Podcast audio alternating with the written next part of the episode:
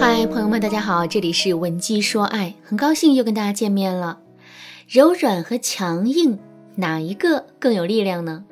曾经啊，我听过这样一个故事：古代大哲学家老子病重，弟子前去探望。弟子问老子说：“先生，您的病这么严重，有没有什么话要跟我们说呢？”老子回答说：“你不问我，我也要告诉你。”他日，即便你成才为官，经过故乡时，也要下车；过桥的时候，也要小步向前。记住了吗？弟子回答说：“学生知道了。您这是教导我要尊重故土和父老乡亲。”老子满意的点了点头，随后他又张大了嘴，向弟子示意说：“你看看我的舌头还在吗？”弟子回答说：“在。”老子接着问：“我的牙齿还在吗？”弟子接着回答：“不在了。”听到弟子的回答之后，老子微微一笑，然后缓缓说道：“你知道吗？舌头还在，是因为它柔软；牙齿不在了，那是因为它坚硬。天底下的事情。”都是这个道理。后来，这个故事就演化成了一句名言：“满齿不存，舌头犹在。”听完这个故事之后，你有什么感悟呢？其实我在一瞬间想到的是，还是我们在感情里会遇到的问题。就比如在现实生活中，我们经常会遇到这样一类姑娘，她们的性格直爽，脾气火爆，在感情里，只要遇到一点事情。他们就会变得情绪激动，甚至是火冒三丈。只要受了一点委屈，他们就更是会各种指责、打击自己的爱人，乃至于各种放狠话、闹分手。可是，这种强硬的表达方式，最终带来的结果也无非就是两个：第一，男人屈从了他们的强硬，但是男人的雄性自尊心还是有的。所以他们会通过冷暴力、不负责任等等一些方式来宣泄自己的不满意，甚至于有些道德底线比较薄弱的男人，还会通过撩骚的方式来寻求安慰，甚至是一头扎进别的女人的温柔乡。第二，男人本身也是那种比较强硬的性格，所以呢，两个人的日子势必会变成针尖对麦芒，三天一大吵，两天一小吵。吵来吵去，两个人的感情就会越来越薄弱，分手也就成了一件必然的事情了。说到这儿，可能有人会说：“老师啊，如果真出现了这两种情况，是不是就说明这段感情已经无法挽回了呢？”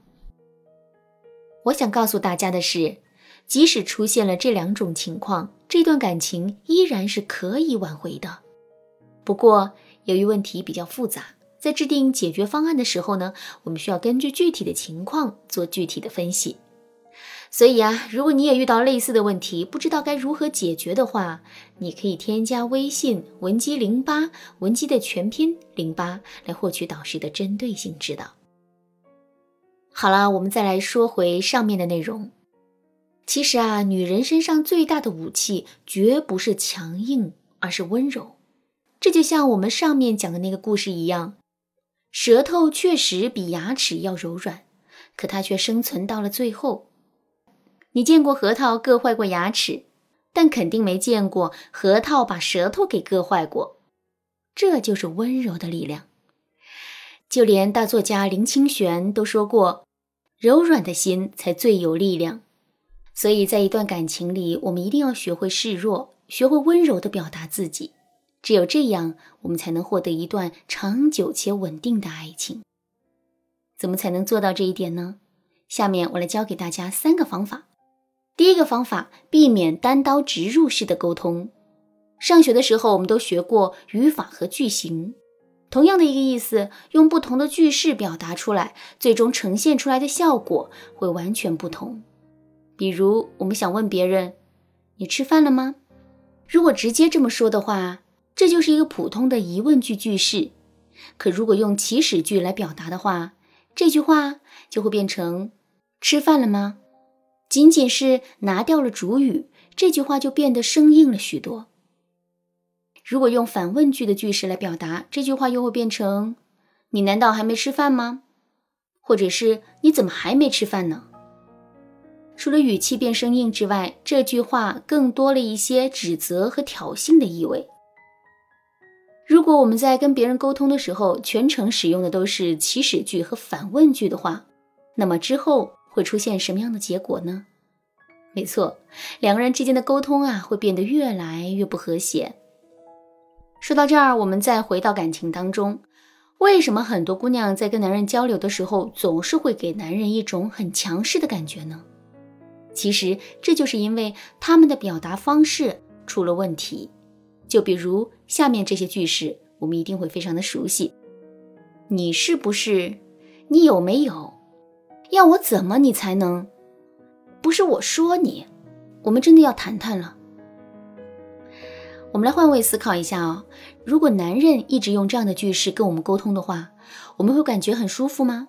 肯定不会的，对吧？所以啊，想要温柔的表达自己，我们一定要学会变换自己的句式。具体的，我们可以这么做：第一，把所有的“你”开头的句式都变成以我开头的句式。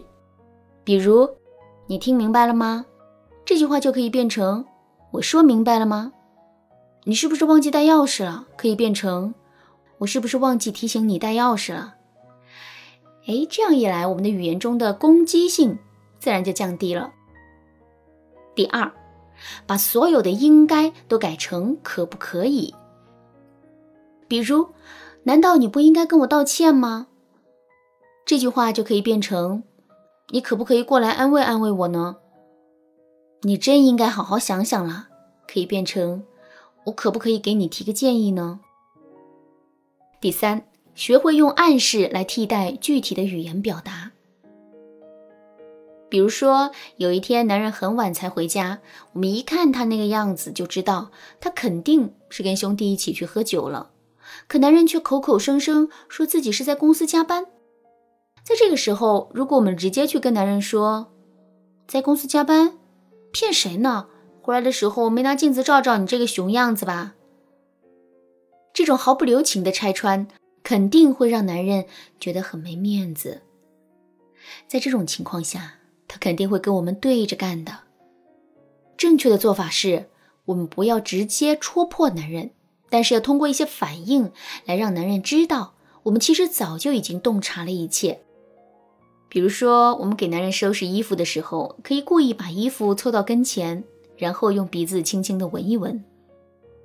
闻完了之后呢，我们还要露出一种难受的表情。这个时候，男人肯定就知道自己露馅儿了。但是我们并没有难为他，也没有说任何不好的话，所以男人肯定会觉得我们深明大义，从而更加爱我们的。其实，关于语言的表达技巧，这真的是一个太大的问题了。上面我们讲的三个小方法，也不过就是小试牛刀而已。如果你想学习更高阶、更实用的方法的话，可以添加微信文姬零八，文姬的全拼来预约免费的咨询名额。好啦，今天的内容就到这里了，剩下的部分我会在下节课继续讲述。文姬说爱，迷茫情场，你得力的军师。